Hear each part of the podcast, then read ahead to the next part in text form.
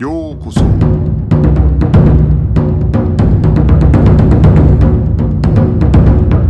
Eu sou o Gustavo e você está ouvindo o Budocast.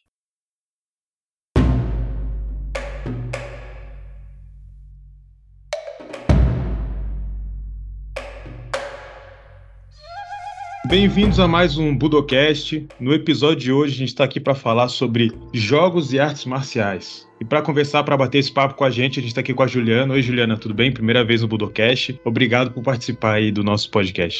Olá, Gustavo, tudo bem? Sim, foi eu que agradeço aí pela, pelo convite, pela oportunidade de bater esse papo massa aí com vocês. E estamos aqui de novo com o Kobe, né? Bruno Kobe. Da outra vez eu falei, né, que era um grande prazer, que eu nunca imaginei ter ele no Budocast. E ele tá aqui por uma segunda vez. Pô, Kobe, obrigado por ter vindo mais uma vez no Budocast. Como sempre, palma aberta com palma fechada aqui. Uma reverência a todos os nossos artistas marciais que me escutam. A honra é toda minha, Gustavão. É uma delícia poder bater esses papos aqui com você. E voltaremos sempre que possível para conversar sobre jogos e artes marciais, RPG e artes marciais. Vamos ver se a gente dá um andamento. Quem não ouviu ainda, Budocast 54, falando sobre RPG e artes marciais. Bem legal o início do nosso papo lá. Lá eu conto um pouquinho da minha vivência com artes marciais, com RPG. Aqui a gente vai ampliar um pouco mais esse papo. Vamos falar um pouquinho de jogos no geral, né, Gustavo? E antes da gente começar, eu já queria que vocês falassem sobre esse evento que vai ter agora mês que vem, né? Vai ser, a gente até falou, teve no, no, no, no início do ano agora. Inclusive a gente falou sobre isso no outro episódio que a gente gravou. Mas dessa vez eu quero que você fale sobre isso no começo do episódio, né? Antes do pessoal começar a se desgastar pelo tempo que às vezes avança aqui no, no podcast e já ficar sabendo logo do, do, ficar sabendo logo do evento. Bom, esse evento aí é o mês de mentoria para mestrar, que é um evento que a gente começou ano passado. Ele é inspirado num evento que acontece já New Game Master Month, que é um evento que já acontece há alguns anos aí na gringa, e a gente trouxe esse evento para cá do ano passado. E a gente está nessa segunda nessa segunda edição, que é uma comunidade digital que ajuda as pessoas a começar a mestrar, seja começar a mestrar jogos diferentes que a pessoa nunca mestrou, ou é, começar mesmo a mestrar do, do zero para quem nunca narrou nada. E, e, é isso aí, a gente começa no mês agora, é, no dia 4 de janeiro, 3 ou 4 de janeiro, aí eu não sei, na ter, uma terça-feira, primeira terça-feira de janeiro. É o mês inteiro. A ideia é que no final do mês, já em fevereiro, a pessoa já esteja apta para fazer esse, essa, essa narração desse jogo aí. É, algumas mentorias até é, tem uma. A gente tem até uma sugestão de aventura, né, para ter um guia mais específico, mas a ideia é que quem participa da mentoria consegue usar a metodologia da mentoria para continuar aprendendo a narrar qualquer outro jogo. O que mais aí, Kobe? Eu acho que é isso, né? Se você não sabe o que é RPG, volta lá no 54, que a gente explica bastante, falando sobre o que é o, jogo. Se você luta artes marciais, sabe que você já joga RPG, você só não sabe ainda. A gente conta um pouco sobre isso lá no 54 também. Mas... E venha aprender a mestrar, venha jogar com a gente aí de janeiro. Estamos transformando numa tradição, né? Todo janeiro teremos aí uma comunidade super engajada. Ano passado foram mais de 250 pessoas que se uniram a nós. A gente nunca esperava que a gente ia juntar tanta gente. Esse ano teremos muitas novidades, né? A nossa lista de, de ideias tá, tá monstruosa. Eu e a Ju, eu, eu a Ju, a Ayrton, o Lu, estamos na, na, nos bastidores, somos os, os PDMs desse ano aí. É, Personal, as pessoas da mentoria. O Henrique também. O Henrique, é verdade. Nossa, esquecendo o Henrique, meu Deus do céu. É, e teremos mais aí em breve. Então, só entra aí. Eu vou deixar o link na descrição do episódio aqui. O Gu coloca pra gente na, link na descrição do episódio com todas as informações sobre o mês de mentoria para mestrar. Vem experimentar, você não vai se arrepender. Vai ser bem legal, foi bem divertido no passado, esse ano vai ser mais legal ainda. Então, assim, galera, se você nunca jogou RPG, vai lá, experimenta, é, conhece um pouco sobre RPG e você vai ter a oportunidade de aprender a mestrar, né? E aí, de repente, você acaba influenciando seus amiguinhos também aí a começarem a jogar RPG também. Tá Essa é a ideia. Espalhar o RPG. E assim como o Kobe falou, né, muito bem, se você quer entender um pouco mais essa relação do RPG com artes marciais, ou então quer saber um pouco mais, ah, qual RPG de arte marcial tem aí para poder jogar, que eu vou, vou curtir e tal, vai lá no episódio que a gente gravou sobre RPG e artes marciais, que você vai encontrar bastante coisa lá, beleza? Então, gente, para começar agora esse episódio, ele não vai ser especificamente só sobre RPG, RPG é um jogo. A gente já tratou, eu e o Kobe, a gente já falou bastante sobre a relação do RPG com artes marciais, a gente pode falar um pouco mais também hoje. Mas para começar aqui, início da nossa pauta, né? Como que os jogos o levaram às artes marciais, ou como vocês entenderam essa aproximação dos jogos com as artes marciais na vida de vocês? Quem começa? Kobe? Eu quero começar posso, fazendo posso um esclarecimento. É, pode, eu só, ah, quero, não, então, então. só quero fazer um esclarecimento lá, lá, antes. Pode, pode fazer. É, e hoje, sobre artes marciais, eu vim mais aprender do que, do que falar. É, eu espero que eu consiga contribuir mais falando sobre jogos, entender, né? Alguns jogos é uma coisa que eu para mim é até um pouco novo o estudo dos jogos, assim, é, mas eu estou encontrando caminhos muito, muito bacanas.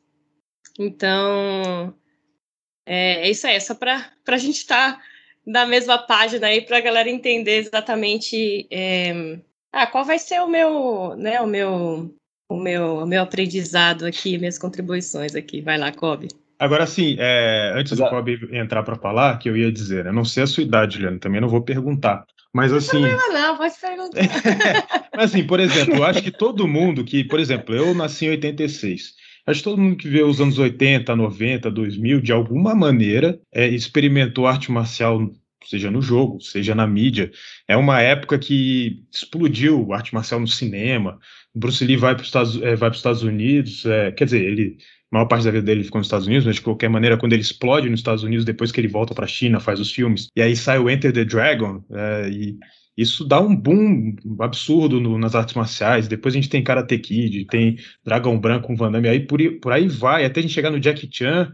E tudo isso, de alguma maneira, vai se transportar para os jogos, né? Eu já estou pulando mais ou menos a pauta, mas assim, é, o que que acontece? Aí a gente vai ter jogos de videogame vindo adoidado, Street Fighter, Tekken, todo, todos os jogos da SNK, King of Fighters, por aí vai. Então, por exemplo, quando eu era criança, era normal ir no fliperama, e aí tinha o cara que era o, o rei ali daquele, daquele fliperama, todo mundo sabia quem era o cara, e vinha outro, porque para você jogar, geralmente tinha alguém jogando e você tinha que entrar para jogar com o cara que já estava jogando. E quem ganhasse a partida continuava ali, né? Tinha muito isso quando era, quando, quando era novo. E isso também vai pro RPG também. Eu lembro de comprar Dragão Brasil, pô. É, Street Fighter RPG, tinha um monte de coisa de, de luta ali dentro, né?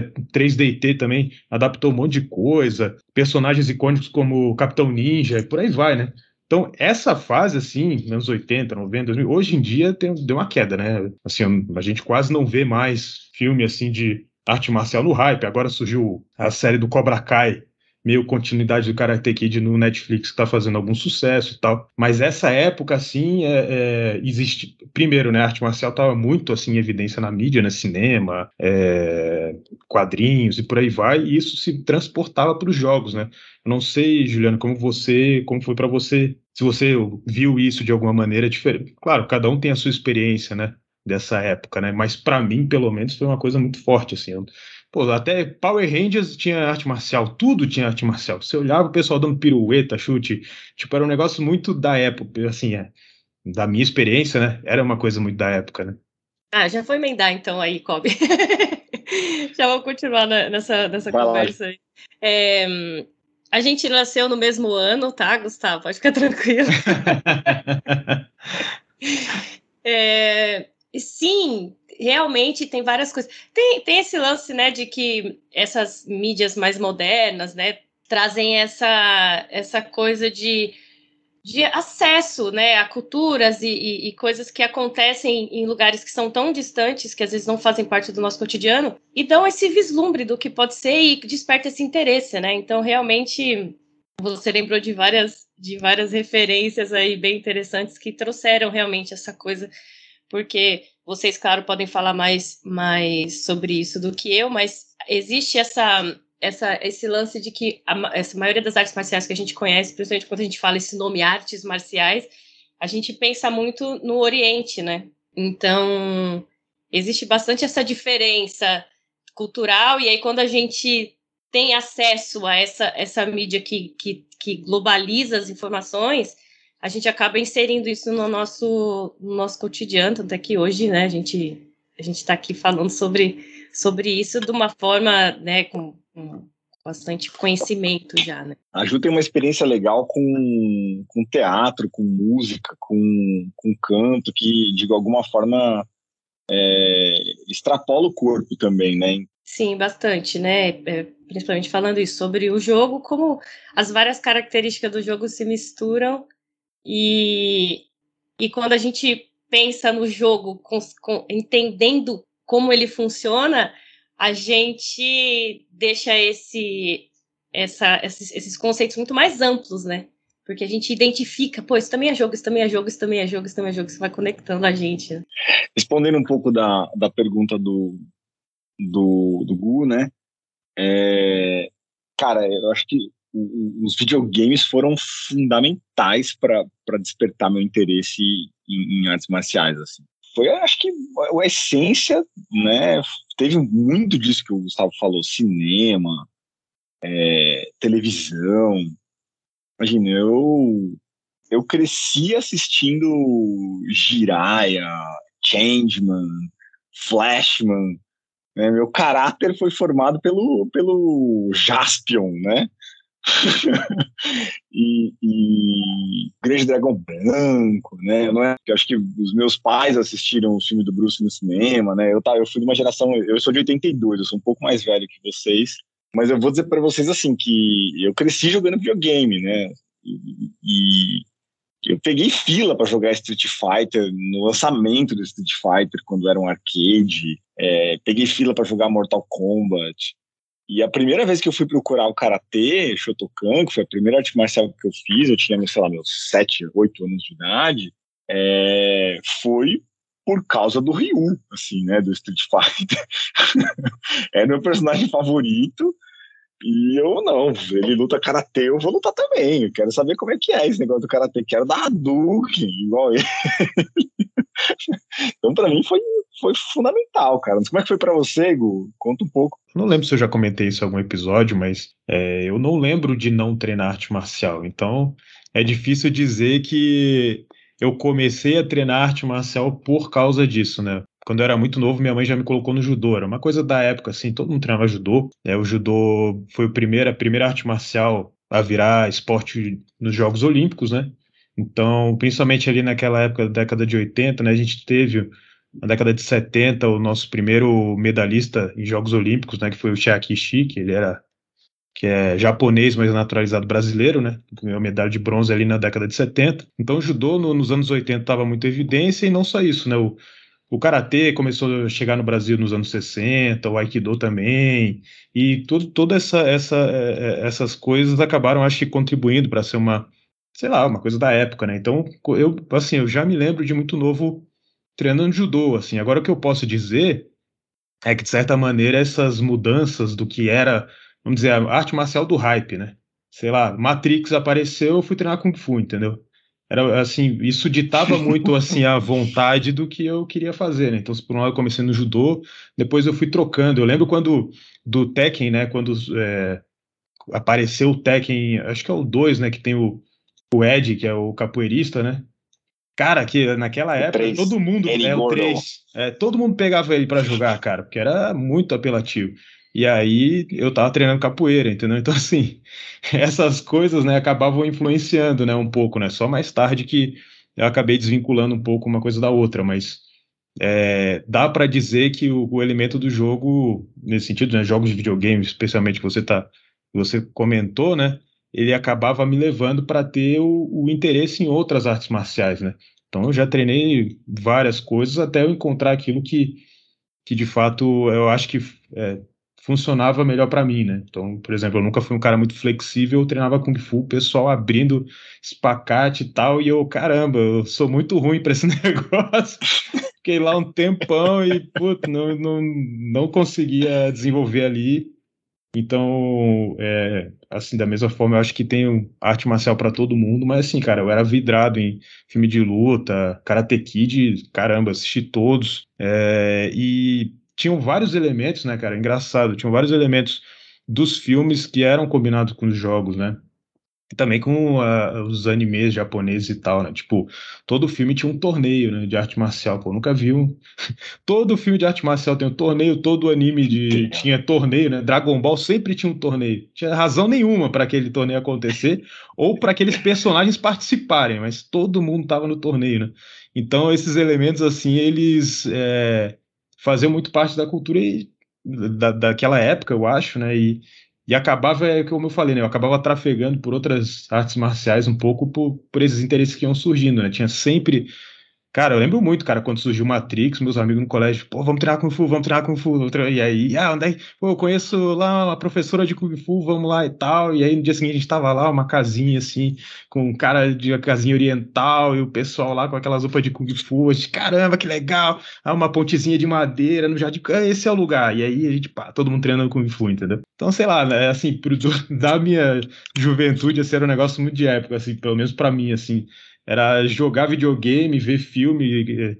Cara, tinha história em quadrinho do Street Fighter publicado aqui no Brasil. Tinha época que Dragon Ball também, que tá, pô, todo mundo assistia Dragon Ball, né? Então, tudo isso, cara, para mim é, era uma, assim, era uma relação muito próxima, eu, eu diria, né? Dá pra fazer um episódio de artes marciais e cultura pop, né? Cavaleiros do Zodíaco, Yu, Yu, Yu Yu Hakusho, né? Tipo, nossa, tem um mundo de, de, de, de influência marcial aí. Mas é, e eu tenho muitos amigos, assim, cara, a gente que treina comigo, que eu perguntei, a gente falou de gravar o podcast sobre isso, eu conversei com bastante gente que treina comigo, assim, e, e agora, recentemente, mandar um salve pra galera do, do Instituto Niten, comecei a treinar recentemente com o sensei Jorge, né? E, e um abraço para Senpai Ana, abraço para Senpai Ortega. Comecei a treinar recentemente com eles lá, Kenjutsu e Aijutsu.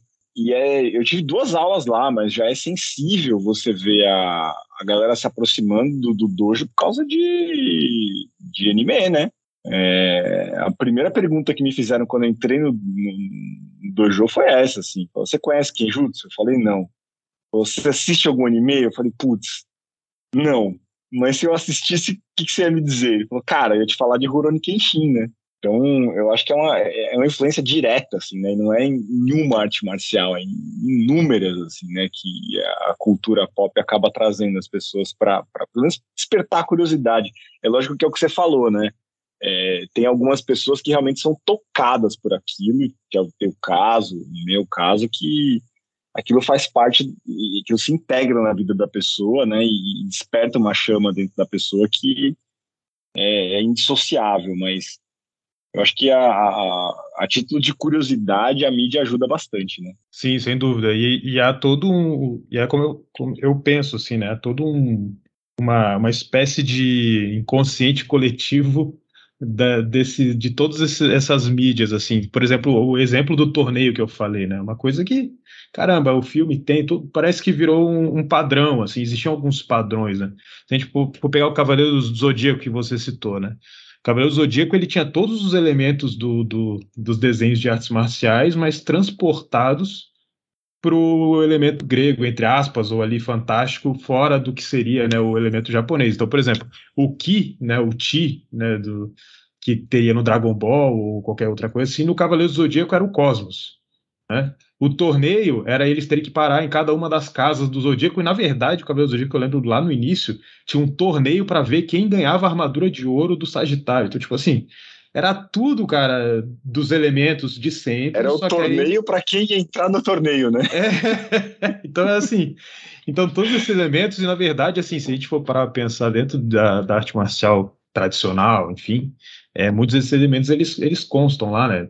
O Ki, por exemplo, né? Claro, cada um pode. Eu até já fiz um, um episódio aqui no Budocast só para falar sobre Ki, porque é um negócio muito abrangente, existe muita discussão, enfim, né? Mas é um elemento que vem muito do, do meio da arte marcial e que aparece, né? Sempre ali, né? É, a questão do torneio, né? Claro, campeonato de arte marcial, enfim.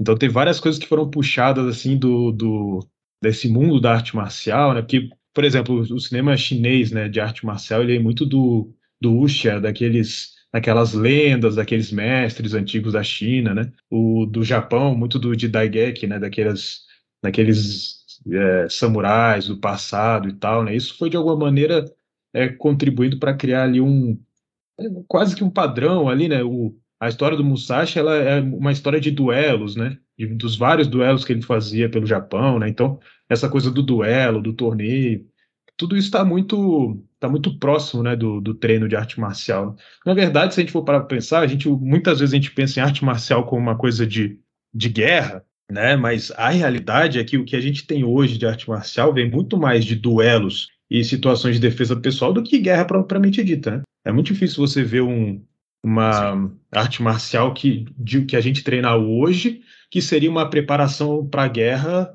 lá historicamente, né, lá no passado. Né? É, é, são formações diferentes. Pensa no, no, nos soldados romanos, né? Ele, a, a, estratégia de luta deles era em, era em grupo, não era uma estratégia individual de duelo, né?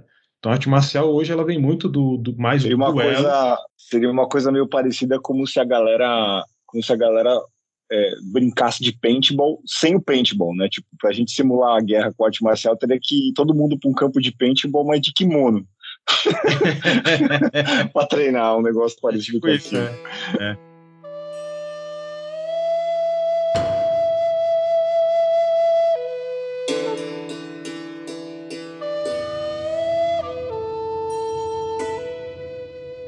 Vamos voltar um pouco pro, pro jogo, eu acho. É, não sei se a Ju quer falar mais alguma coisa sobre essa coisa da, da influência dos jogos na nossa busca pelas artes, mas é, eu queria falar um pouco sobre essa coisa do lúdico e as artes marciais, né? É, tem dois nomes que eu, que eu separei para trazer aqui para o cast, que eu queria é, divulgar um pouco do trabalho deles, assim, né? Para quem se interessa por jogos, assim. Eu acho que o primeiro é muito famoso, né? Que é o, o Ruizinga, que é um, um historiador irlandês da década de, de 30. Ele é uma referência para qualquer pessoa que fale a respeito de ludologia, né? É, o, o, livro dele chama Homo Ludens, né? Um livro, uma das referências para qualquer pessoa que estude aí essa parte de ludologia.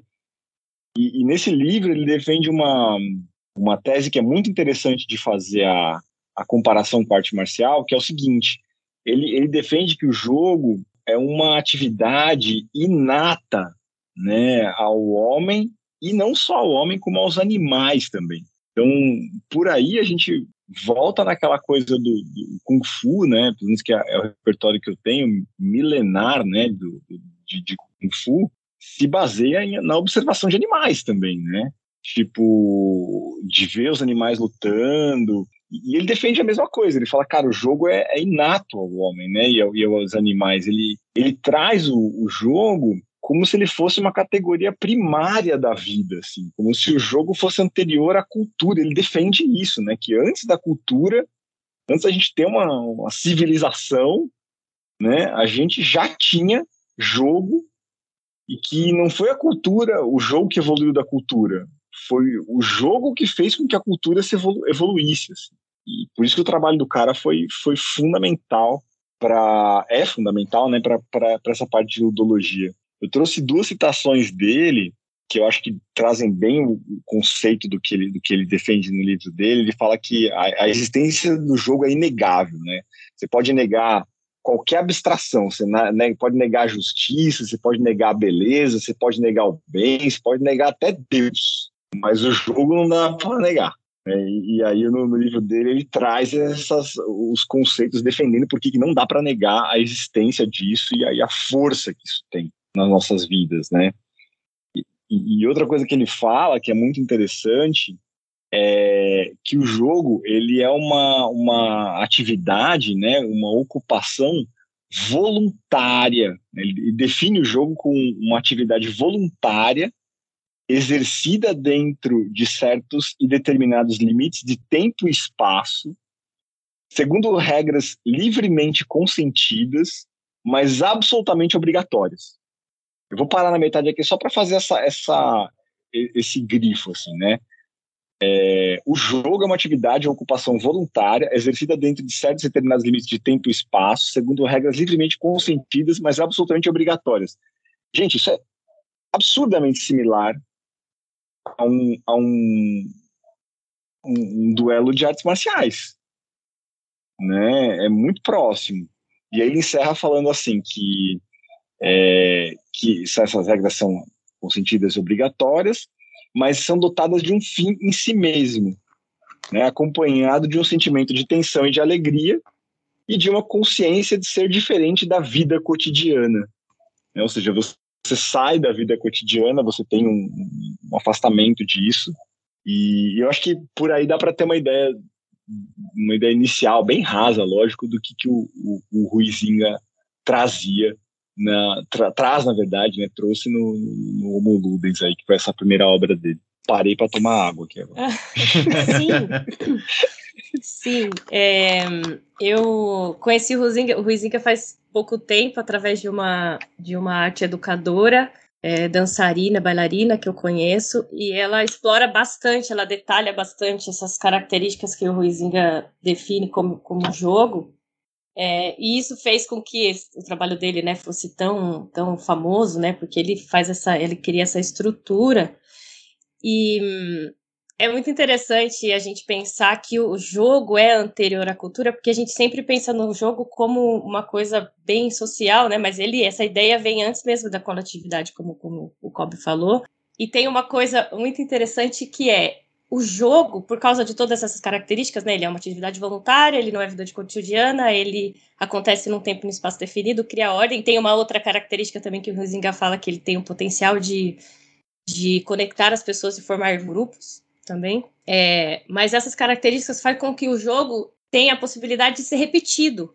Né? E essa repetição, é, apesar dele não se repetir, né? ele, ele pode ser repetido porque tem toda essa estrutura que faz com que ele aconteça várias vezes, mas ele nunca vai ser igual. Então, isso faz com que a gente queira jogar de novo e de novo. Isso vai criando o hábito que se fixa nessa ideia de cultura, né? Então, essa, essa repetição, e é claro, tem toda a questão de, de, de passar de uma geração para outra, é, mas eu queria levantar um, um destaque para esse lance de dele acontecer num tempo e num espaço definido, que é uma dessas características. Primeiro que, tipo, a gente entender, olhar para o jogo como, como a estrutura dessa faz com que, como eu falei no começo, a gente consiga identific identificar o jogo em mais coisas, que às vezes a gente não para para pensar que, pô, isso também é jogo, né? Então, tem esse lance, né, dele ser, dele ser uma atividade, atividade voluntária, ou seja, ninguém pode, não dá para ninguém jogar obrigado, você precisa querer estar tá ali, isso requer presença, né, porque você tem, tem que ter o desejo de você estar tá ali de maneira livre, é, e ele não é, ele não faz parte, ele não é vida cotidiana, né? Então é, tem esse, essa questão de é, é, do jogo ter, ter um estabelecimento no, no, tempo e no espaço, que é uma dessas características que ele fala. E esse tempo e esse espaço faz com que é, o jogo crie esse mundo temporário dentro desse espaço habitual, né? Que ele acontece ali, ele tem hora para começar e hora para terminar. É, a maioria dos jogos. É, mas o destaque que eu queria é sobre esse lance de, dele criar ordem, porque as regras criam, primeiro que elas criam coerência, né?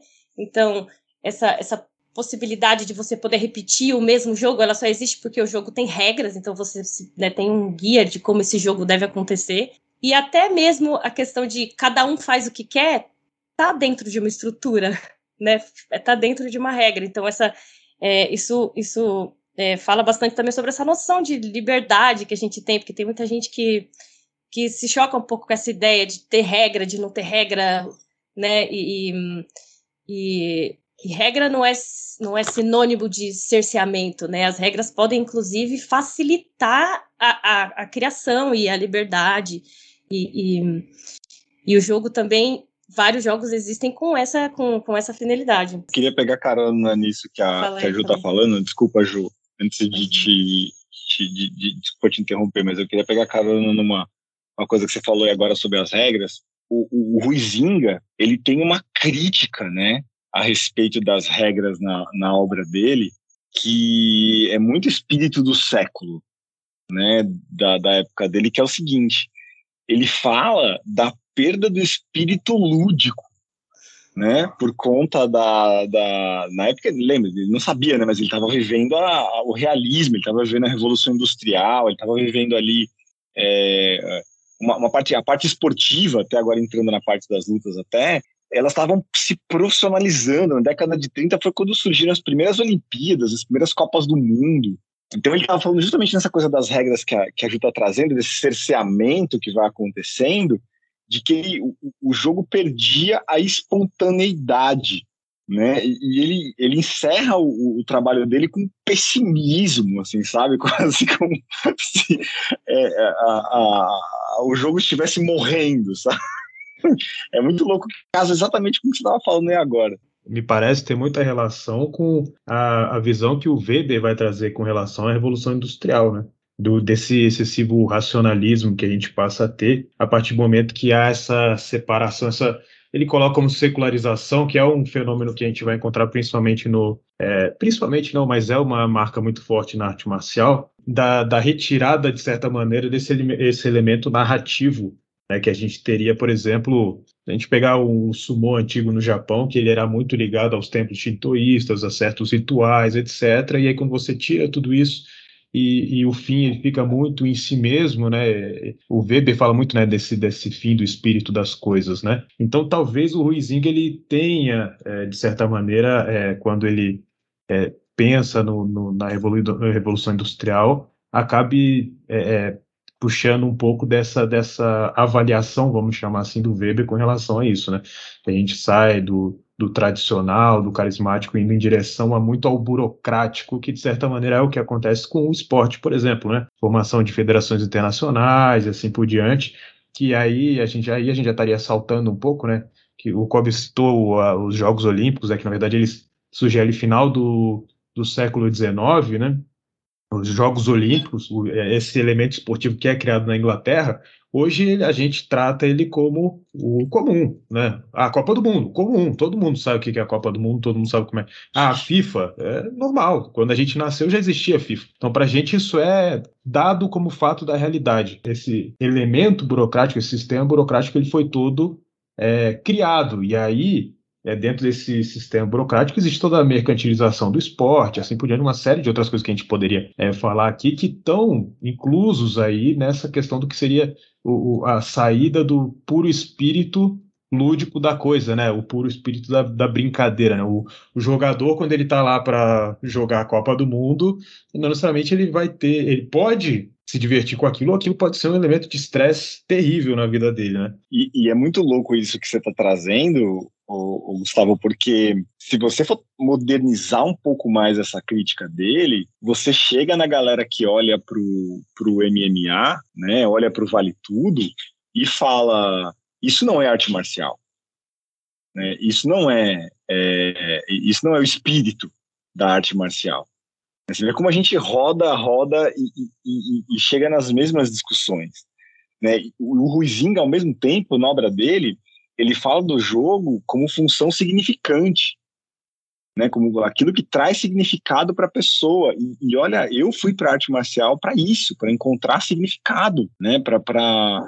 e fui para o RPG para isso também, né? RPG, arte marcial foram coisas que trouxeram significado para minha vida, né? Que e, e especificamente na obra do Ruizinga, ele fala, né? E valoriza até o caráter de competição que o jogo traz que eu acho que é uma coisa que tem tudo a ver com discussões que são super modernas hoje em dia dentro do mundo do esporte. Né? Você traz em vários episódios aqui do Budocast, quando você fala da, da esportificação das artes marciais, dos processos civilizatórios, são coisas que estão super conectadas com coisas hipermodernas, mas que já estavam sendo discutidas lá atrás por esses caras que não tinham nem ideia de que um dia tem um octógono dois caras que treinavam uma coisa chamada Mixed Martial Arts, se digladiando por dinheiro na televisão, né?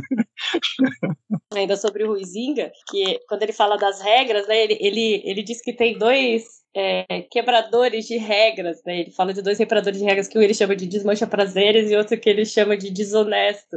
E ele fala que o desmancha prazer é o cara que a pessoa que altera a regra porque ele não gosta daquilo, ele quer que o jogo acabe.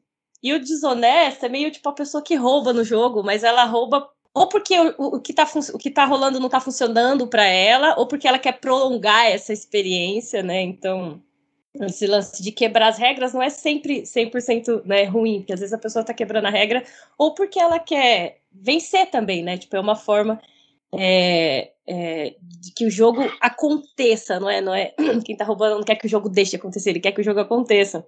É, mas aí vem essa ideia de que que o jogo não é só para ganhar, né? Quem quebra a regra, que a gente tem muitos julgamentos de quem quebra a regra, quebra a regra porque quer ganhar. E às vezes não é isso, né? Às vezes não quer, quer ganhar só porque quer ganhar. Porque ela quer produzir experiências novas. É, basicamente para tornar o jogo mais, mais interessante, né? Se a gente for pensar uma, uma sessão de treinamento de arte marcial, ela tem vários momentos. Né? Eu não sei se dá para dizer que todos os momentos eles são de jogo, né? Então há momentos de atividade física, de condicionamento físico, é, há momentos em que você é, simplesmente reproduz repetidamente algum tipo de movimento, né, para desenvolver ali algum tipo de, seja atitude coordenativa, seja capacidade física de conseguir fazer aquilo, etc mas tem um momento específico no treinamento de arte marcial que ele é muito, ele é 100% um jogo, né? Eu sinto que às vezes na comunidade das artes marciais as pessoas não querem admitir isso. Querem dizer assim, não, na minha arte marcial, o treino livre, porque ele nunca é 100% livre, né? Mas o treino livre ele é realista. A gente luta como se fosse na rua, mas não é. Essa não é a realidade. Porque isso não é uma, isso não é uma novidade, isso sempre foi assim. É, o treino de arte marcial livre, ele é, ele precisa ter determinadas amarras para que quando acabe o treinamento todo mundo consiga ir para casa andando, né? Porque senão seria impossível treinar todo dia arte marcial, né? Eu até, eu até tinha mandado para o Kobe antes da gente começar a gravar agora um, um parágrafo aqui de um trabalho do Bernard Suits que fala sobre a questão da regra, que eu acho, eu acho incrível assim, isso aqui, porque me faz pensar demais sobre a questão do jogo. É, eu vou tentar fazer uma tradução simultânea aqui do inglês, mas ele fala assim: é, jogar um jogo é tentar atingir um específico estado de coisas, que ele coloca entre, é, entre parênteses, é, objetivo prelusório, pré-lusório, usando apenas métodos permitidos por, regras, que aí coloca como modo ou método ilusório, em que as regras proíbem o uso de uma, é, de uma de um modo mais eficiente em favor de um menos eficiente, que ele coloca entre parênteses constitu, é, constituinte das constituição das regras, é, em que tais regras são aceitas apenas porque elas tornam possível tal atividade que aí, aí seria a atitude lusória. Eu vou, eu vou explicar isso porque a, a, às vezes a gente olha assim e fica meio confuso, né? Mas o que, que ele está querendo dizer com isso? Por exemplo, digamos que eu quero criar um jogo. Ah, quero criar um jogo. Digamos que eu vou criar o basquete, tá? Ah, qual é o objetivo do basquete? Não, vou, vou ainda mais simples. Uh, jogo de bafo. Quando a gente é criança lá, figurinha tal, quero virar figurinha. Né? Qual é o objetivo? Né? Então, esse é um objetivo pré-ilusório. Ele ainda não tem o, o, a, a, questão do lúdico. Né? Ele é só um objetivo, por enquanto. Ah, eu quero criar um jogo em que eu vou virar figurinha. Agora, se eu puder usar a maneira mais eficiente de virar aquela figurinha, assim, eu, eu venho, pego meus dedos, viro a figurinha, pronto, acabou. Bom, isso, a, a partir daí, isso não, não parece bem um jogo, né? Então, o que, que eu imponho? Eu imponho o método não eficiente, não tão eficiente, não é o método mais eficiente, de virar essa figurinha. Eu tenho que bater com a mão assim e tal para poder conseguir virar essa figurinha. Ou seja, esse não é o método mais eficiente. Mas é esse método não eficiente que ele faz com que passe a começar a ter um jogo, porque eu tenho aí um, vamos dizer, um nível de dificuldade, uma, um nível de incerteza, uma emoção, eu não sei se eu vou conseguir ou não vou conseguir. A partir do momento que eu crio esse método, eu, eu, eu entendo qual é esse método, aí eu crio regras as regras constitutivas, ou seja, a constituição daquele jogo, em que as pessoas concordam, ou seja, olha, as regras são essas, e aí eu preciso que as pessoas concordem, ok, então essas são as regras para que a gente atinja o objetivo lusório, ou seja, o objetivo lúdico daquele jogo, em que todos, de certa maneira, concordam com aquele nível de regras. Um outro exemplo seria, por exemplo, o futebol. Ah, eu, vou, eu quero pegar a bola e botar ela dentro do gol. Ok. Só que aí eu imprimo uma, um método. Você só pode usar as pernas, você só pode usar os pés para tocar na bola. Aí eu falo, mas, ah, então tudo bem, então eu vou andando aqui e coloco essa bola dentro do, do gol. Não, mas agora você vai ter um goleiro. E eu vou começando a impor essas dificuldades, essas dificuldades, entre aspas, né, porque não são apenas os obstáculos, são métodos menos eficientes de se produzir aquele resultado que vão trazer o conteúdo emocional ou, ou o conteúdo lúdico para aquela situação. Na arte marcial funciona da mesma maneira. Então, muitas vezes a gente tem esse momento da arte marcial, no judô a gente chama de irandori, é, em cada arte marcial às vezes tem um nome diferente, que é o momento da prática de luta. Então, por exemplo, se eu falar, se eu colocasse o boxe, vamos, vamos colocar uma luta aqui, o boxe, por exemplo. Bom, você só pode golpear o seu adversário com as mãos. Mesmo o MMA, né, que, que o Kobe comentou, né? No, no, MMA você não pode golpear a nuca do seu adversário. Se você golpear a nuca do seu adversário, pode ser, ah, o cara morre. Então não pode. Então você não é, você não pode tudo. Mas é justamente você não poder tudo que vai trazer, né, aí na, na, na opinião desse autor, né, é, o componente lúdico. Ou então se a gente for trazer o RPG, né, é, ah, a, a partir do momento que você divide a história entre várias pessoas, aquela primeira pessoa ela já não tem controle total sobre o jogo. Quando você coloca o dado, né, para você você ter, ah, eu quero fazer tal coisa, você coloca o dado. Não, o mais entre aspas eficiente seria uma pessoa vir contar toda a história ela mesma que ela que ela criou em casa. Agora vamos criar um jogo. A pessoa vem, ó, você vai contar uma história, mas agora eu quero que essa história tenha é um shopping center, é uma criança e um sei lá o que. A pessoa tem que improvisar. A partir daí desse momento você já criou entre aspas essa essa instabilidade do que seria o programa, um, um, programa memorizado, e ele passa a ter um componente de, de jogo. Né? Então, essa é uma, uma visão que eu acho muito interessante, até porque é, no, algum, não sei se foi ano passado, pouco tempo atrás, eu fui no congresso em Campinas, e tinha um pessoal da, do, da universidade, eu acho que era a Universidade Federal da Bahia. Felizmente, o meu celular estava sem bateria, eu não consegui nem tirar foto do, do pôster deles. Em que eles estavam ensinando judô só através de jogos para as crianças. Eles não ensinavam as técnicas. Eles colocavam regras, deixavam as crianças irem desenvolvendo aquele jogo, e através desse jogo, o que, que acontecia? Elas reproduziam técnicas que, para a gente do judô, a gente conseguiria colocar no. Ah, ele fez isso, ele fez aquilo. Mas essas crianças elas nunca tinham visto aquela técnica, ninguém nunca tinha mostrado para elas. E o mais interessante, quando uma criança fazia uma técnica, por exemplo, é, para quem é do judô e está ouvindo a gente, né? Ele foi lá e uma primeira criança descobriu que se ela fizesse um osotogari, ela conseguiria. Ela não sabe o que é um osotogari, ela tá só jogando. E ela faz aquele osotogari. Todas as crianças agora olham ela fazendo aquilo e falam: Oh, peraí, olha que interessante, vou fazer esse negócio também. E todas as crianças de repente começaram a fazer aquilo. E aí, quando elas começam a fazer aquela técnica, outras aparecem. E aí a gente entra numa coisa muito interessante que é o seguinte: por que, que é, no Japão, o pessoal que lutava grappling, wrestling, enfim, do modelo japonês, e de repente o cara lá na Grécia, e a gente pega historicamente aquele vaso lá da Grécia Antiga, e pega o cara lá no Japão e estão fazendo a mesma coisa. Porque o limite das regras ele impõe determinados comportamentos.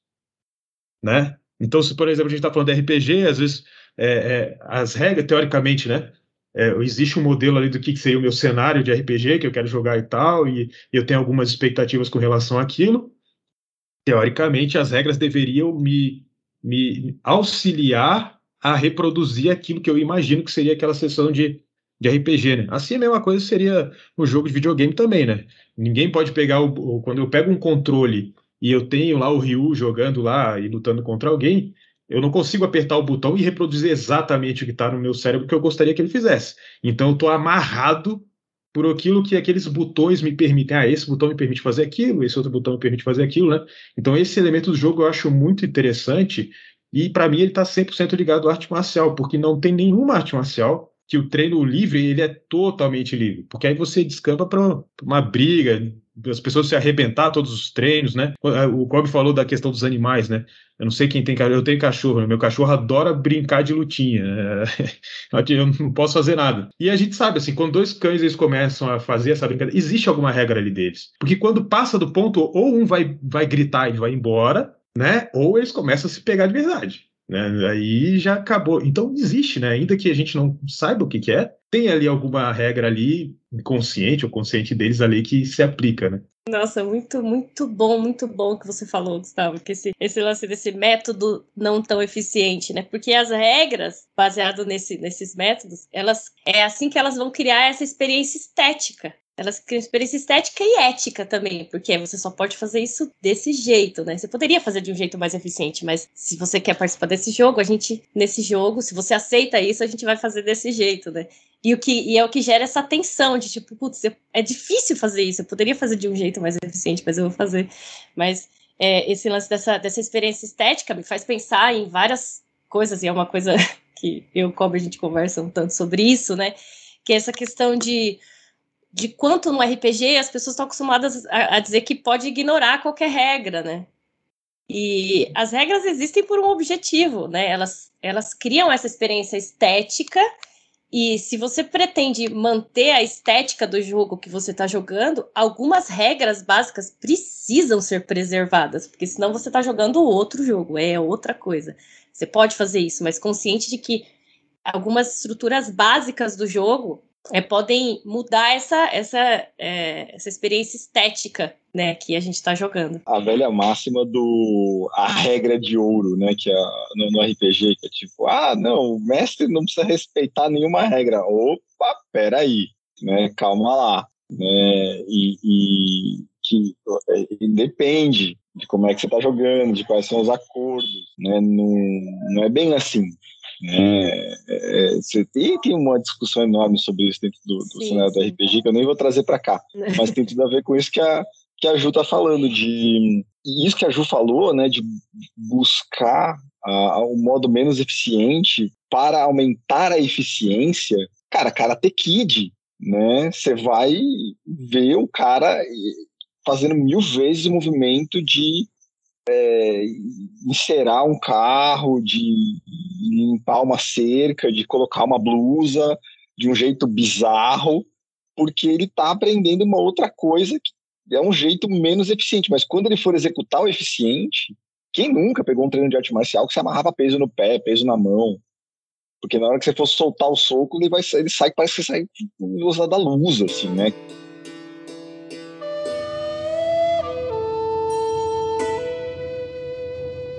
Só para amarrar o, o, outra indicação que eu queria deixar, a gente está avançando no horário também, eu tenho de coisa, a gente tem um monte de coisa para falar na pauta ainda, mas eu queria contar um pouco, eu falei do, do Ruizinga, eu queria trazer também, é, essa é menos conhecida que o Ruizinga, mas é a, a Jenny McConigal, ela é uma game designer é, estadunidense, né, é, tá com o trabalho, né, tá executando a pesquisa e o trabalho dela ainda, aí firme e forte, e ela usa né, as pesquisas dentro do movimento de psicologia positiva.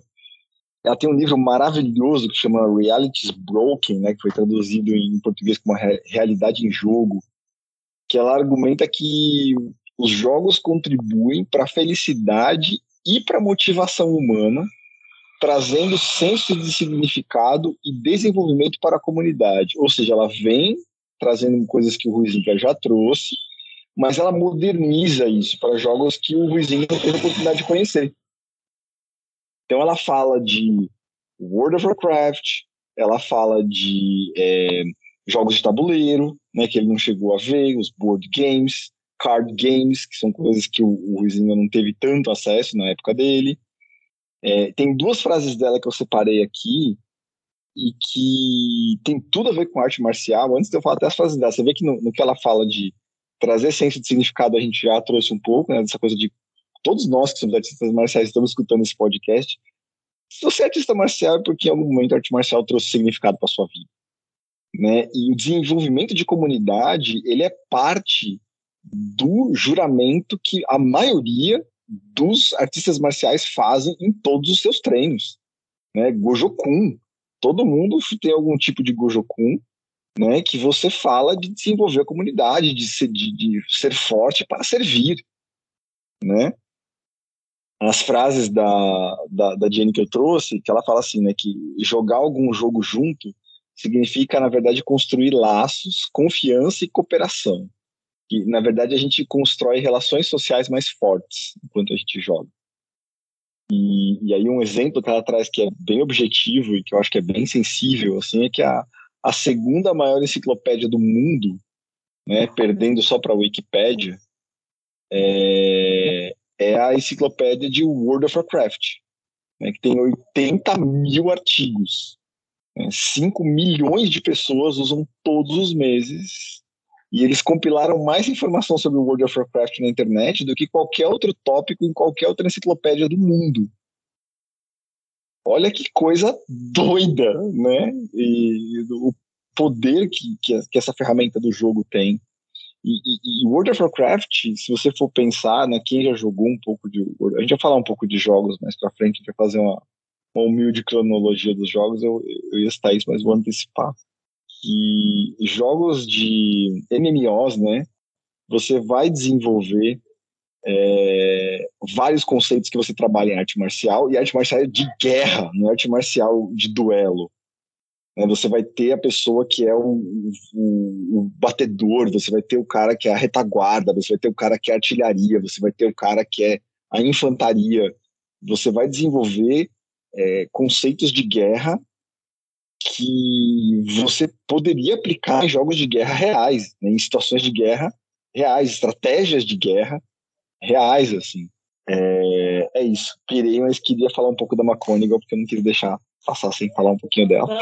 Muito louco, muito louco isso que você falou, mano, de, de dessa, dessa conexão que o jogo traz, né? Porque é, ainda né, tem uma essa coisa que é até menos explorada no livro, né? Que é a, a quinta característica do Rizinga, que ele fala que o, que o jogo tem esse potencial de, de conectar as pessoas.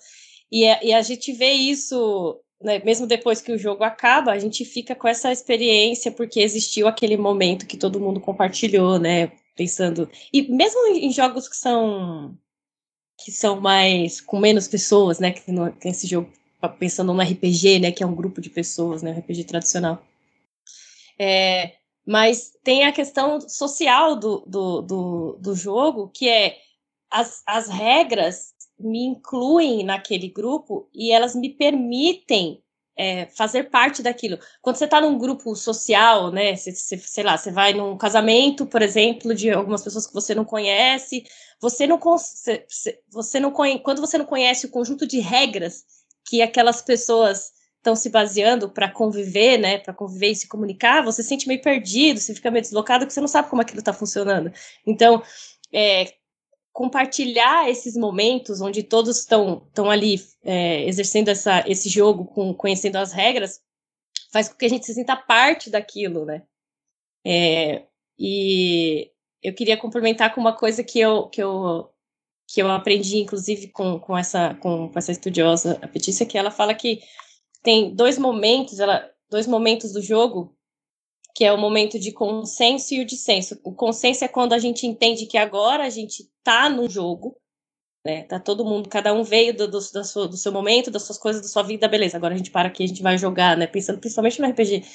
É, entender como a gente está junto, por que a gente está junto, e esse momento ele precisa ser generoso, porque é esse momento é que vai deixar todo mundo na mesma página, né? Ele precisa ser acessível, porque é daí que, que são é, os primeiros passos mas que a partir desse momento acontece o dissenso que é quando é, é, as pessoas agora, conhecendo o jogo, conhecendo as regras, elas vão agora agir individualmente para que esse jogo que esse jogo aconteça. E, e esse espaço ele é um espaço de, de mais liberdade, mais criação, de exploração, de desafio, de singularidade, e é aí também que surge a noção de competitividade, né, nesse segundo momento do jogo, porque é aí onde as individualidades são valorizadas, e aí é, mesmo em jogos que são competitivos, existe o um momento de todo mundo junto fazendo a mesma coisa. São, é, as regras é para todo mundo, né? Uma equipe, um campeonato, seja lá o que for. É, existe esse primeiro momento de consenso, onde, peraí, a gente está falando disso aqui, tá todo mundo, o jogo é esse, as regras são essas, você vai competir com fulano, beltrano, você vai né, cooperar com fulano, beltrano. É, mas precisa acontecer esse primeiro momento para nesse segundo momento a gente fazer essas, essas divisões do que sou eu no jogo e do que é o todo, né, no, no jogo. É, essa questão de construção de, de um grupo, enfim, de um, de um ambiente social, é, também está muito ligado à própria construção de signos, símbolos que são próprios daquela comunidade, né? Então, por exemplo, se eu estiver falando com alguém do jiu-jitsu, que conhece jiu-jitsu como eu, eu falo assim, não, cara, eu tava na meia, eu consegui esgrimar o braço dele, ir para as costas, e aí ele deixou eu grampear. É, quem não é dessa, desse grupo não vai saber, ter a menor ideia do que a gente está conversando. Ou tipo se eu tô eu falando. Agora, né? tipo... é, ou então, por exemplo, eu tô falando com alguém do judô, ah, a gente tava ali, é, eu, em quem caiu outro, se eu consegui entrar um Sotogari, quando ele caiu, ele fez o Kemi, mas o árbitro deu um azar. E aí, quando o árbitro deu o azar, a gente partiu para Katami o azar, mas eu tinha a possibilidade de conseguir o Osai Komi, mas em vez do Osai Komi, eu, eu fui atrás do Shimeu Azar e consegui ganhar a luta, entendeu?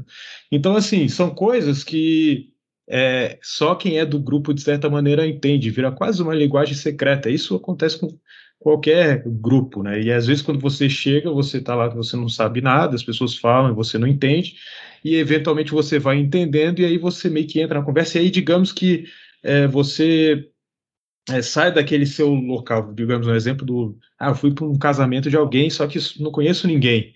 E aí, de repente, eu encontro alguém lá, tô bebendo aqui, tá, ah, oi, tudo bem? Ah, esse aqui é o fulano, tarará. Ah, o que, que você faz? Ah, pô, eu, eu treino judô. Pô, eu também. E pronto, né? Além, de, além disso, né, a gente tem é, os, as próprias, vamos dizer assim, tradições, ou os próprios símbolos que são os praticantes, os mestres, a história da coisa e tudo mais, e a própria experiência de vida de cada um. É, é engraçado, né? Às vezes chegam alguns alunos lá, lá na academia e eu falo para eles: ó, oh, aqui eu não faço assim, não faço assado, não faço assado. Esse, o meu jeito da minha academia é assim, tá? Eu não faço isso, que eu sei que você já encontrou em algum lugar isso aqui. Eu, que eu não faço desse outro jeito, que eu, que eu sei que você já encontrou em algum lugar. E todo mundo fala para mim, pô, é verdade. Claro, eu, por que, que eu sei que ele já encontrou aquele lugar? Porque eu já passei um monte de lugar, eu já estou nisso há muitos anos, já treinei um monte de lugar, então eu sei qual é o, o, quais são, vamos dizer assim, os comportamentos que as pessoas vão encontrar. Né? Agora, claro, a crítica que eu tenho às vezes é no sentido de que é, às vezes na arte marcial a gente só fica reproduzindo aquilo que a gente vivenciou, sem parar para pensar se aquilo é em benefício das pessoas que estão ali dentro. Né? Então, cara, tem coisas que às vezes a gente tem que cortar. Ó, isso aqui não é saudável, não faz sentido continuar fazendo assim. Então corta. E é interessante que muita gente às vezes vai treinar lá, comigo e eu falo assim, olha, eu não faço isso. E aí o cara fala para mim, pô, você sabia que tem muitos anos que eu parei de treinar e eu voltei agora contigo e uma das minhas preocupações de voltar a treinar era justamente encontrar isso aí, por isso que eu estava me segurando para não voltar a treinar, que às vezes são, são culturas e tradições que elas não são bacanas, né? Então, é, existe essa formação de, de, de comunidade, e, e eu, eu, vejo muito que essa formação de comunidade está é, é, incluída em, nas experiências, nos símbolos que são criados e na, em uma certa história coletiva que existe, ou seja, mesmo que eu não treine no mesmo lugar que a outra pessoa, a gente vive, entre aspas, uma história que está conectada de alguma maneira e que, mesmo que a gente nunca tenha se visto, a gente vai conseguir conversar sobre aquele assunto. Né? No RPG também é assim, né? Você vai conversar, ah, como é que você começou a jogar RPG? Ah, eu comecei assim, pô, também comecei com esse sistema e tarará, e pô, e naquela época, pô, naquela época era assim, não sei o que lá, pô, mudou muito, né? Pô, mudou. E assim é com praticamente qualquer tipo de comunidade, eu acho. Né? Eu queria conectar com duas coisas que vocês falaram aí que me tocaram muito aqui. É, a primeira é isso que a Ju falou, né, de, de você você dá a regra, você cria a restrição, e, e aí, dentro dessa restrição, todo mundo se desenvolve dentro dela. E aí, de algum jeito, que eu não sei explicar qual é, você desenvolve um estilo seu de fazer aquela, restri aquela restrição. É você se encontra naquela restrição. É você isso na verdade é quando você está praticando um estilo de arte marcial. Eu vou usar a capoeira, que acho que foi a que eu pratiquei por mais tempo na minha vida, mas dentro da capoeira regional, por exemplo, que é um estilo de capoeira, você vai aprender é, os movimentos da capoeira, os toques de berimbau da capoeira regional, e a tendência lógica da coisa seria todo mundo jogar capoeira igual, né? assim como é para um monte de arte marcial. Todo mundo aprende, sei lá, é, karatê shotokan.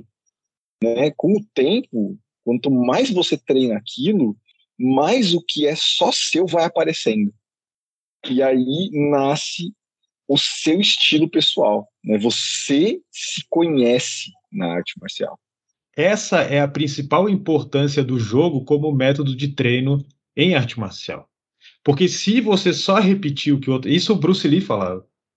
Se você só repete o que outra pessoa fazia, você está fazendo dele, você não está fazendo o seu. Então você só consegue se liberar das amarras do que o outro te impõe, né? Claro, quando você chega sem saber nada, você precisa aprender alguma coisa. Mas você só consegue se livrar daquela amarra que o outro te impôs, que no caso seu professor, para fazer da sua própria forma quando você está no momento de treinamento que usa o jogo. Ou seja, deixa eu colocar umas regras e deixa eu tentar é, usar essas regras para desenvolver a minha própria forma de lutar, né? Tem tudo a ver com o que eu ia emendar agora, porque foi uma outra coisa que você falou, que é essa, essa coisa de que você, na sua prática, você restringe algumas coisas que normalmente não são assim, que as pessoas ficam às vezes até aliviadas de ter essa restrição. Eu tenho uma vivência muito forte com isso, que foi eu, eu busquei a arte marcial, né, na minha vida.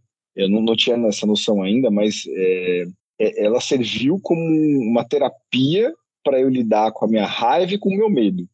Né, foi isso que eu acabei tratando de forma muito mais intensa na arte marcial. Né? Disciplina vem junto, mas isso foi o que mais me mexeu. E, e teve um, um, processo que eu vivi dentro de uma, de uma associação de Kung Fu muito famosa é, aqui no, no, país, que eu, eu treinava com, com um Sirin, né, com um Sitai, na verdade, que tinha uma energia que ressoava comigo, assim, sabe? Que o treinamento era tranquilo, que a, eu, eu, eu, eu, eu conseguia usar aquilo para controlar minha agressividade, né? Não se controlar, mas viver aquilo, né? Você conhece, você não controla, você, você surfa né, na, na, naquilo e você aprende a lidar com aquela, aquele sentimento. E aí eu me mudei de lugar na cidade e fui treinar com o irmão mais novo desse, que era outro Citai também.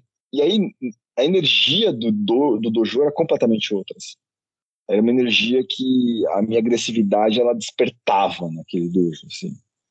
E, e, e aí eu, eu, cheguei no momento, eu lembro até hoje um estalo que eu tive assim, foi um dia que durante um treinamento eu perdi dois dentes, né, num, treinamento de porque eu entrava naquilo, né, da, da luta, da, da agressividade, da, da, da, rivalidade e tal. E ali eu, eu, eu olhei e falei, tô fazendo o pior uso que eu podia estar tá fazendo de um treinamento marcial, e aí dali eu fui procurar um outro, um outro, um outro Sifu, né? Graças a Pai Oxalá, Pai Ogum, encontrei esse Emil, um abraço pra você. Mas esse Emil é um cara que eu quero, se Deus quiser, um dia eu vou trazer para conversar com vocês aqui no de capo pro, pro Gustavo trazer para falar aqui no Budocast e como aquilo mexeu comigo e, e como eu voltei para o meu prumo, assim, sabe? Aquilo voltou a ser uma, um, uma ferramenta de, de disciplina, de autocontrole, de, de autodescoberta, assim. Mas era esse testemunho que eu queria dar, assim, porque tinha tudo a ver com o que você estava falando.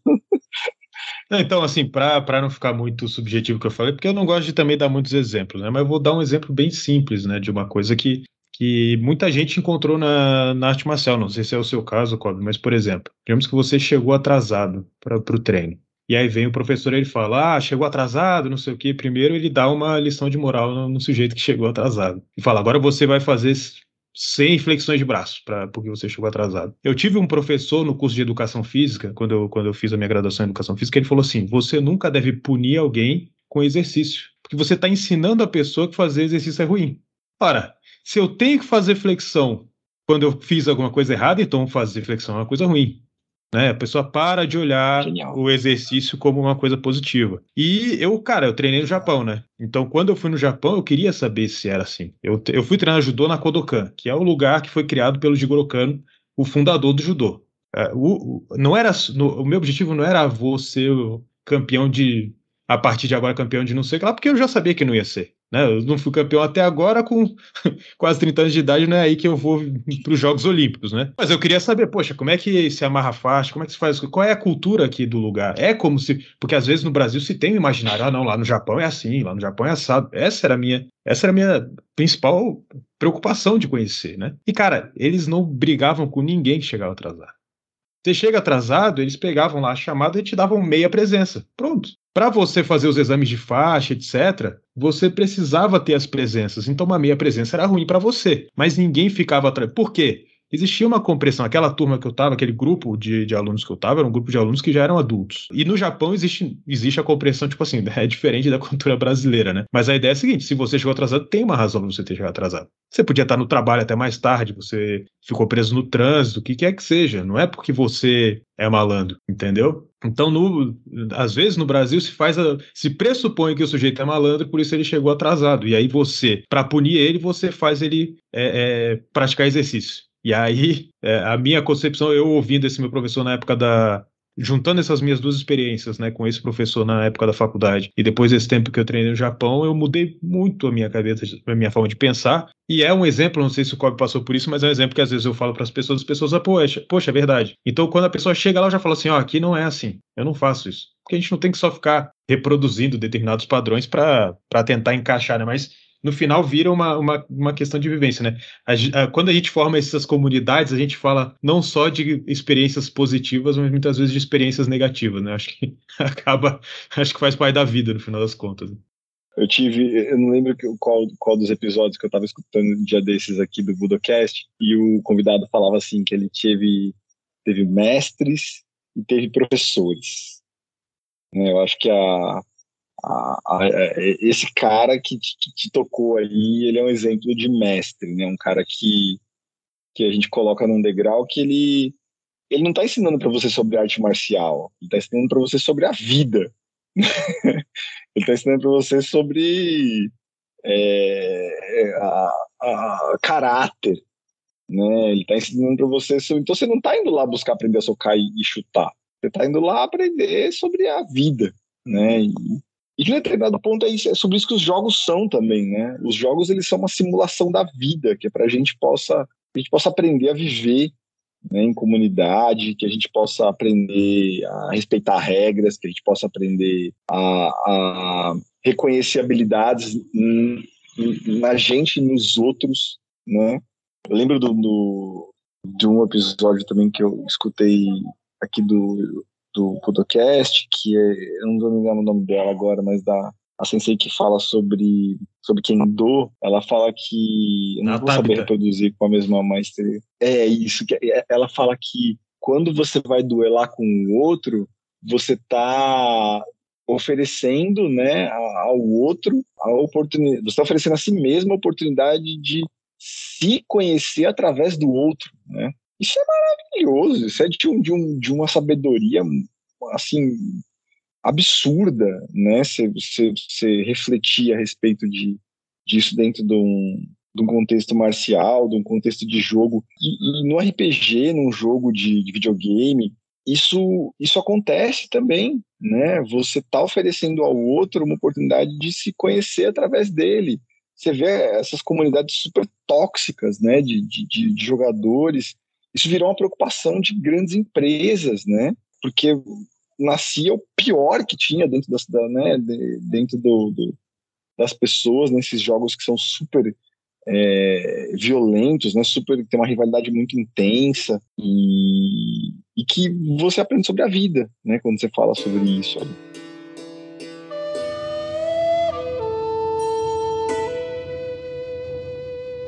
Tem esse, essa questão do, da performance, né, do, do jogo. Acho que vem um pouco daí, porque é, tem um. Eu não vou lembrar agora o nome, mas é, um estudioso da arte que ele diz que a performance ela é um comportamento ritualizado é, permeado por jogo. Então, de alguma forma, tem a ver, porque tipo, os jogos eles abrem espaço para performance. A gente, a gente falando né, de que o, o jogo ele não é cotidiano, mas a mesma pessoa que está jogando lá nesse espaço não cotidiano é a pessoa que está no espaço cotidiano. E não é uma pessoa diferente, né? Então as coisas se misturam. E só não, não quero nem a gente entrar muito nesse, nesse assunto, mas é a, a gente está sempre performando, sempre performando. Então, esse papo aqui é uma performance. A gente está performando. Então, eu vou desligar a câmera aqui e vou conversar com, o meu namorado aqui. É uma performance. Né? A gente tem essa ideia de falar que performance pode ser uma coisa meio fake. Eu acho que isso também gera algumas polêmicas com relação a, a esse lance, né? De, de várias coisas que viram performance e parece que é fake, mas é que na verdade tem mais a ver com os papéis, né? Que a gente que a gente está a gente tá desempenhando. É, a Ju me lembrou de um tema que eu queria falar antes da gente entrar na timeline também, que é o seguinte, que é como a gente dá oportunidade para que as crianças joguem e para que as crianças treinem artes marciais, mas muitas vezes a gente não dá essa mesma oportunidade para os adultos, né? E, e, e, o quanto a gente perde ao fazer isso, né? O quanto a gente o brincar, né? Que o, o jogo em inglês é play, né? E o que é igualzinho brincar, que é igualzinho tocar música, que é igualzinho é, é, é um verbo só para a mesma coisa. E, e, como a coisa do brincar, ela é fundamental por, uma, por um tema que é preocupação mundial hoje em dia, que é saúde mental. Né? A gente está vivendo um, momento no nosso, na existência, né? o espírito do nosso século é um momento de desequilíbrio emocional e mental gigantesco, onde o brincar pode ser uma das soluções. E, e a gente dá essa autorização, a gente dá essa autonomia para as crianças e a gente não dá essa autonomia para a gente, né? Ah, meu filho faz judô, faz karatê, porque eu acho que ele tem que desenvolver a disciplina, eu acho que ele tem que desenvolver é, é, o caráter, eu acho que ele tem que fazer não sei o quê. Cara, mas e, e você? Você faz isso? Né? Você tem uma atividade onde você desenvolve é, isso, onde você treina isso, né? Porque não é porque você ficou adulto que você tem que parar de treinar é, esse, esse tipo de coisa né? E, e, os jogos é muito onde a gente consegue treinar isso, né? Onde a gente consegue se, se encontrar. Eu, eu, quase tinha esquecido de falar sobre isso, era uma coisa que eu queria Nossa, ter trazido muito, também. Eu tô, com isso, eu tô com uma coisa muito, muito engraçado você falar isso, porque eu tô com isso muito vivo em mim, porque eu passei por um final de semana com algumas experiências que me fizeram refletir sobre isso. É, eu participei de um, de um encontro de música música corporal e de improvisação, que acontece mensalmente aqui com a música do circo, que é o pessoal que eu trabalho e aprendo bastante com eles. E rolou um papo sobre isso, que são essas experiências que a gente tem, que ela não tem um fim além dela mesma. Então ela acontece por si só, o objetivo dela, a utilidade dela é, é aquilo, é ela. É aquele encontro, é, é o jogo em si, é aquele momento, é a experiência. Ela não tem uma utilidade para fora daquilo, não objetiva, né? Porque aquilo sempre pode reverberar e trazer várias, vários benefícios para a gente, mas a gente tá tão atolado nessas, nessas exigências que o capitalismo traz para a gente que a gente esquece às vezes de fazer essas coisas que não têm essa utilidade aparente, né? Então, eu acho que isso tem muito, muito a ver com isso que você está falando, Kobe, porque a utilidade é uma coisa. É, é, a utilidade então, dessas experiências é, elas é são fundamental para a nossa vida. Né? Fundamental, né? tipo, porque a, a utilidade dessas coisas é, se tor é você tornar a vida vivível. Né? Exatamente. E a gente fica até com essa sensação de que isso está fora do mundo real e, e, muitas vezes nesses momentos é quando a gente se sente mais real, é quando a gente tem mais contato com a realidade, que é a gente mesmo sendo o que a gente é, né? Muito, nossa, muito sensacional você ter falado isso, conecta, se conecta muito com, com essa reflexão que eu tive esses dias. É, é isso, é, é ser inútil mesmo, às vezes, é fazer as coisas pela inutilidade aparente, mas pela experiência, pelo que você quer sentir naquele, naquele momento, seja individualmente, né, ou com, com em, em, grupo, na conexão com, com as outras pessoas. Eu costumo falar bastante dessa questão da esportivização da arte marcial, mas é, tem uma outra característica importante do um dos pais dessa, dessa transformação para arte, arte marcial no modelo moderno, vamos, vamos dizer assim, de arte marcial que a gente conhece hoje, é o Jigoro Kano, né, que é o fundador do judô ele não aproximou só o, o, a arte marcial antiga do Japão, que ele estudou, que foi o Jujutsu, que aí ele transforma em judô, não só para o esporte, mas para a educação física, né? Que aí é quando a gente está falando justamente, tanto um pouco com relação ao esporte, mas muito em relação à arte marcial como educação física, no sentido de você tirar o valor utilitário da arte marcial para enfrentar uma guerra, para enfrentar alguém, e a prática ela passa a ter um fim em si mesmo. Né?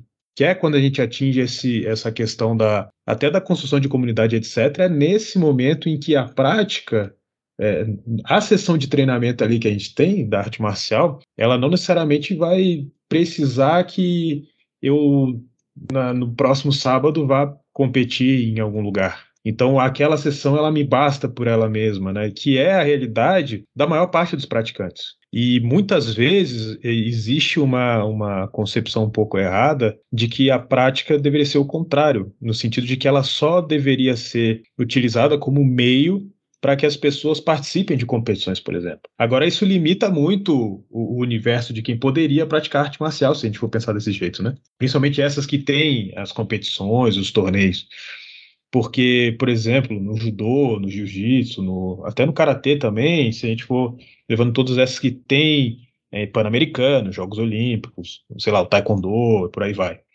É, todo atleta ele tem um, um, ele expira depois de uma certa idade. É impossível um atleta ser um atleta a vida inteira. E para, para se tornar um atleta, você é, é, você tem um desgaste absurdo. O, atleta ele não é necessariamente um sujeito saudável.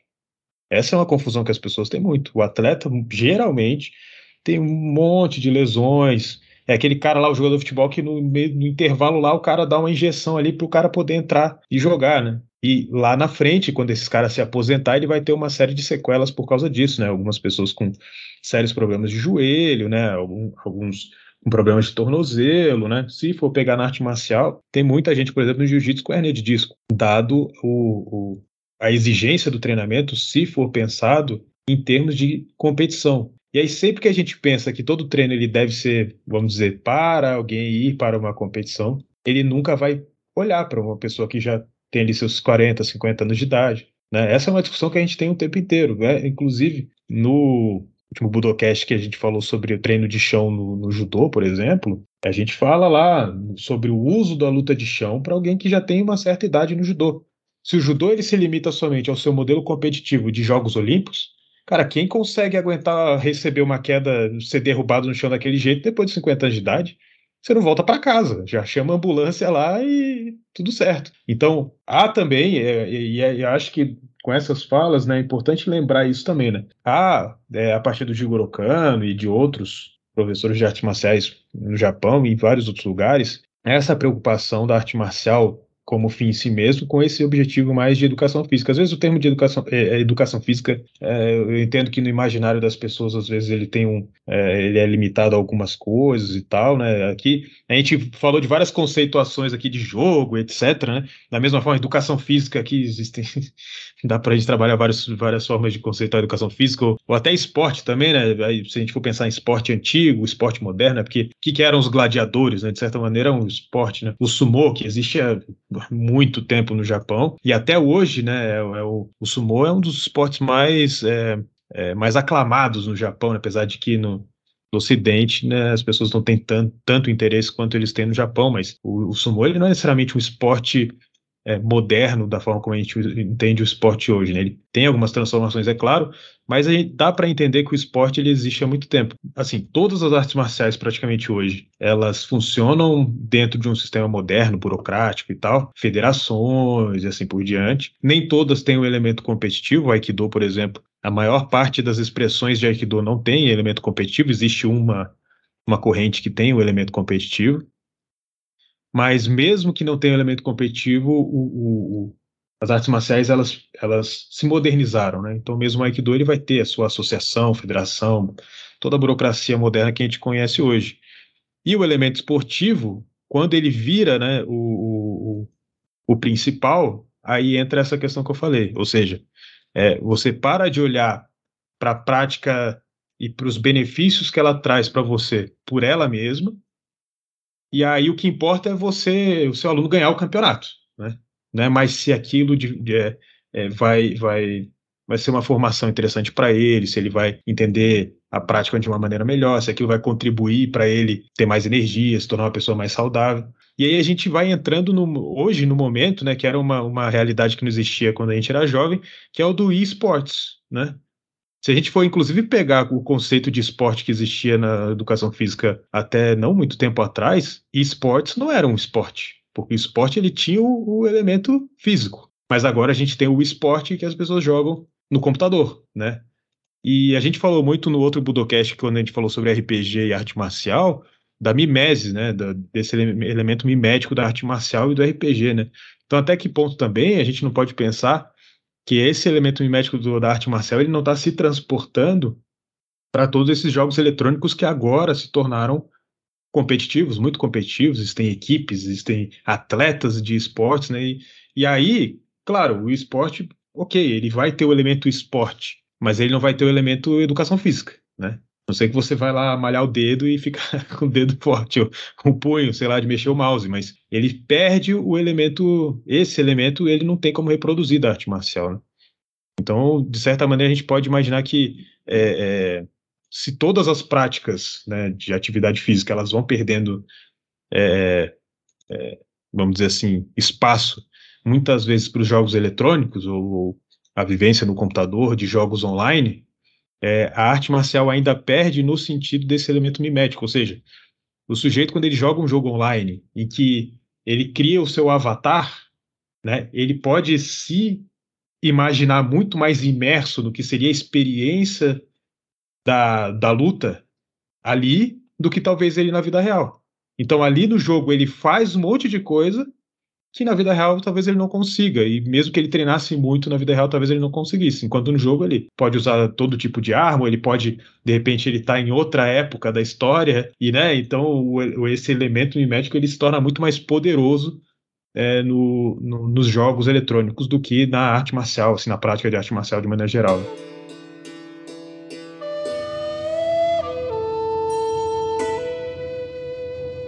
Dentro dos esportes, a gente já existem estilos de luta nos esportes.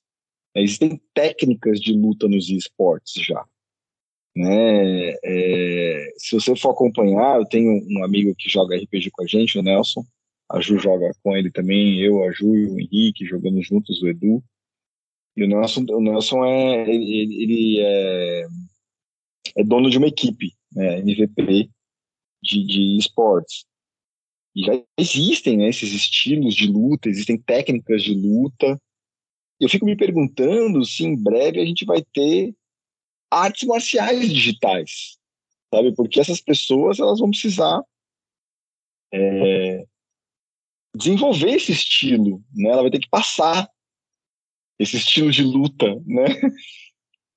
que eles transmitem. E eles se reúnem em dojos hoje. São casas né, onde eles ficam ali focados, treinando, tem rotina de treino, uma hora para jogar, né, técnicas que eles usam. É muito parecido com um dojo marcial, só que num outro, numa outra esfera. A gente joga hoje em dia no dojo deles, lá entre aspas, né, que é o, o QG da, da MVP, nossa campanha de, de, de the Dark. E eu fico me perguntando isso, será que um dia a gente vai ter artes marciais digitais, sabe? Que as pessoas vão desenvolver esse caráter, vão desenvolver esse estilo, isso vai se desenvolver e tal. É, é maluco pensar nisso, né? Esse elemento que, que muitas vezes é, a gente traz da arte marcial, como é que eu posso explicar? Que tem muita relação né, com esses países como Japão, China, todos esses modelos, às vezes, que são muito culturais, né? Quando a gente coloca o arte marcial dentro do campo esportivo, ele é puramente um esporte, ele perde muito dessas questões, né? Porque você não consegue é, manter aquilo ali, né? Por exemplo, futebol, né? Ah, o, não, não, importa muito no futebol é quem é o quem criou o futebol. Se o Brasil for o melhor, o Brasil vai ser o país do futebol, entendeu? É, o esporte ele não tem um, um país para chamar de seu depois de uma certa de, de, depois de uma certa de um certo ponto. Mas em termos de jogo, aqui uma coisa interessante, né? Talvez eu nem, nem parei para pensar enquanto a gente falava sobre isso, mas é, não sei se você sabe, mas o, o, que a gente tem de hierarquia e de, de faixa na arte marcial vem de um jogo. O modelo que é usado de dance e kyu que veio do Japão, que depois é utilizado em várias artes marciais, isso vem de um jogo, que é o shogi, que é o que é o, o xadrez que, que se jogava no Japão? Que depois vem para o Go, que é um outro jogo de tabuleiro japonês. O jogo de Go é, é muito interessante, porque é um jogo tipo, como se fosse é um jogo de guerra, mas é um jogo de tabuleiro, que é bilenar. E os guerreiros samurai, eles levavam o tabuleiro de Go para eles jogarem no campo de batalha à noite, né? Deu aquele, aquela pausa lá, os generais estão jogando um jogo de Go para simular situações de batalha, né? Então, no, no Shogi, eles tinham os dans, esse, esse, esse modelo de dans ele vai para o Go, e aí você tem os modelos de dans e kyus, e isso hoje a gente usa, por exemplo, no judô, né? Isso tem no kendo, isso tem no karatê, né? Que aí é simbolizado por faixas, né? Então, o, quem, quem, chega ao primeiro dan recebe uma faixa preta na arte marciais. Mas esse modelo ele é o mesmo do, do que vem desses jogos de tabuleiro de que é como se fosse um xadrez, mas não é bem um xadrez, né? não sei Um dia, quem quiser pesquisar sobre Go, eu gosto muito de Go também. Então é, é, bem interessante de ver porque é um jogo milenar, né? E ele traz uma característica interessante também para o jogo, que é o seguinte: como você falou, essas, esses atletas de hoje eles começam a desenvolver seus estilos de luta e tal. E o Go ele tem a mesma coisa. Na verdade, muitas das, das da linguagem de estratégica mais tradicional de arte marcial é, também é aplicado no Go, né? Então no Go tem o, é, eu não vou explicar isso tudo porque aí seria mais duas horas aqui. Mas, por exemplo, a, a ideia de gotei sem ter do, do Go, que você reproduz ali estrategicamente no tabuleiro de Go, é a mesma ideia do Go no Sen, do Sen no Sen, do Sensei no Sen do Judô. Né? Então, essas, esses, essas ideias estratégicas né, de, de, de guerra ou de jogo, e enfim, que eu não vou nem parar para explicar aqui, porque é até difícil explicar assim só, com, só em áudio, mas as ideias do, do, tabuleiro de Go elas poderiam se aplicar, elas se aplicam, na verdade, elas, elas dialogam com é, é, as artes marciais. Né? A, a, questão é até que ponto é, os, os, esportes eletrônicos eles, eles vão trazer daí da arte marcial para pro, os esportes eletrônicos. Né? É interessante também, só para citar rapidinho antes de passar, por exemplo, o beisebol, quando ele vai para o Japão, ele ganha a característica, ele, eles começam a usar um monte de coisas do Bushido no beisebol no Japão, né? Isso vira uma característica do beisebol japonês, né? De, desse elemento tradicional do, dos guerreiros samurais, né? Então, é, há essa interação. Agora, eu realmente não sei até que ponto os jogos eletrônicos vão conseguir. Isso vai, vai passar para os jogos eletrônicos, né? De repente, no Street Fighter, uma coisa assim, até que tudo bem, mas tem coisa que eu não, não tenho certeza. É, é, é legal você ter trazido a coisa do, do Go, né? Que ele, ele era a base né, da, da, da onde eu ia partir para falar de uma, de uma possível timeline. Eu fui para o Egito recentemente, tive a oportunidade de visitar o Egito lá, e, e, e, lá tem o jogo mais, o tabuleiro mais antigo do mundo, lá no Museu do Egito, né? E, e é um tabuleiro de um jogo de, de, de Ur, né? Que é o jogo real de Ur lá. São jogos com milênios da Mesopotâmia, que hoje em dia onde fica o Iraque, o Kuwait. Você vai ter o Mahabharata, né, que é um jogo indiano do século VI, que vai evoluir para o xadrez no século século VII até o século XV, mais ou menos, ali na Espanha, que vira o Kriegspiel, que a gente falou um pouco dele já no Budapest 54, em 1800, mais ou menos, ali na, no Reino da Prússia, que no século XIX ali também, no final do século XIX, né, vira o Ludo na Inglaterra, que vai virar o D&D, né? Em 1974, lá nos Estados Unidos, vai virar o D&D. É, e, e, e, vai evoluir para essa, pra, vai, vai, constituir o que eu chamei da era analógica, né, dos jogos.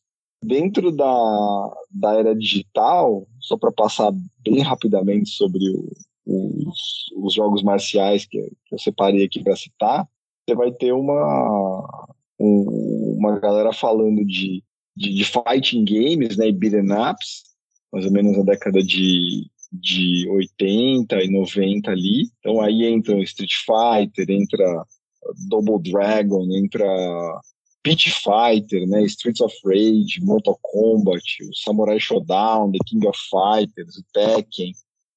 Jogos que realmente bebem de artes marciais e, levantaram muitas pessoas, e você vai para as últimas eras que a gente comentou agora, que são a era dos MOBAs, dos Battle Royales aí, Dota, né, League of Legends, PUBG, Fortnite e assim por diante, né? São, são jogos que todos eles de alguma forma conversam com, com as artes marciais aí.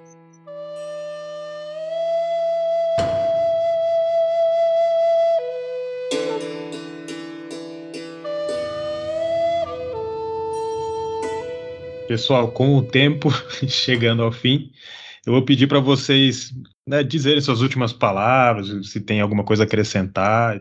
Bom, eu quero finalizar já, né? Então eu quero agradecer, tá? Esse papo, nossa, muito massa, muito legal falar sobre tudo isso. Aprendi bastante com vocês hoje também.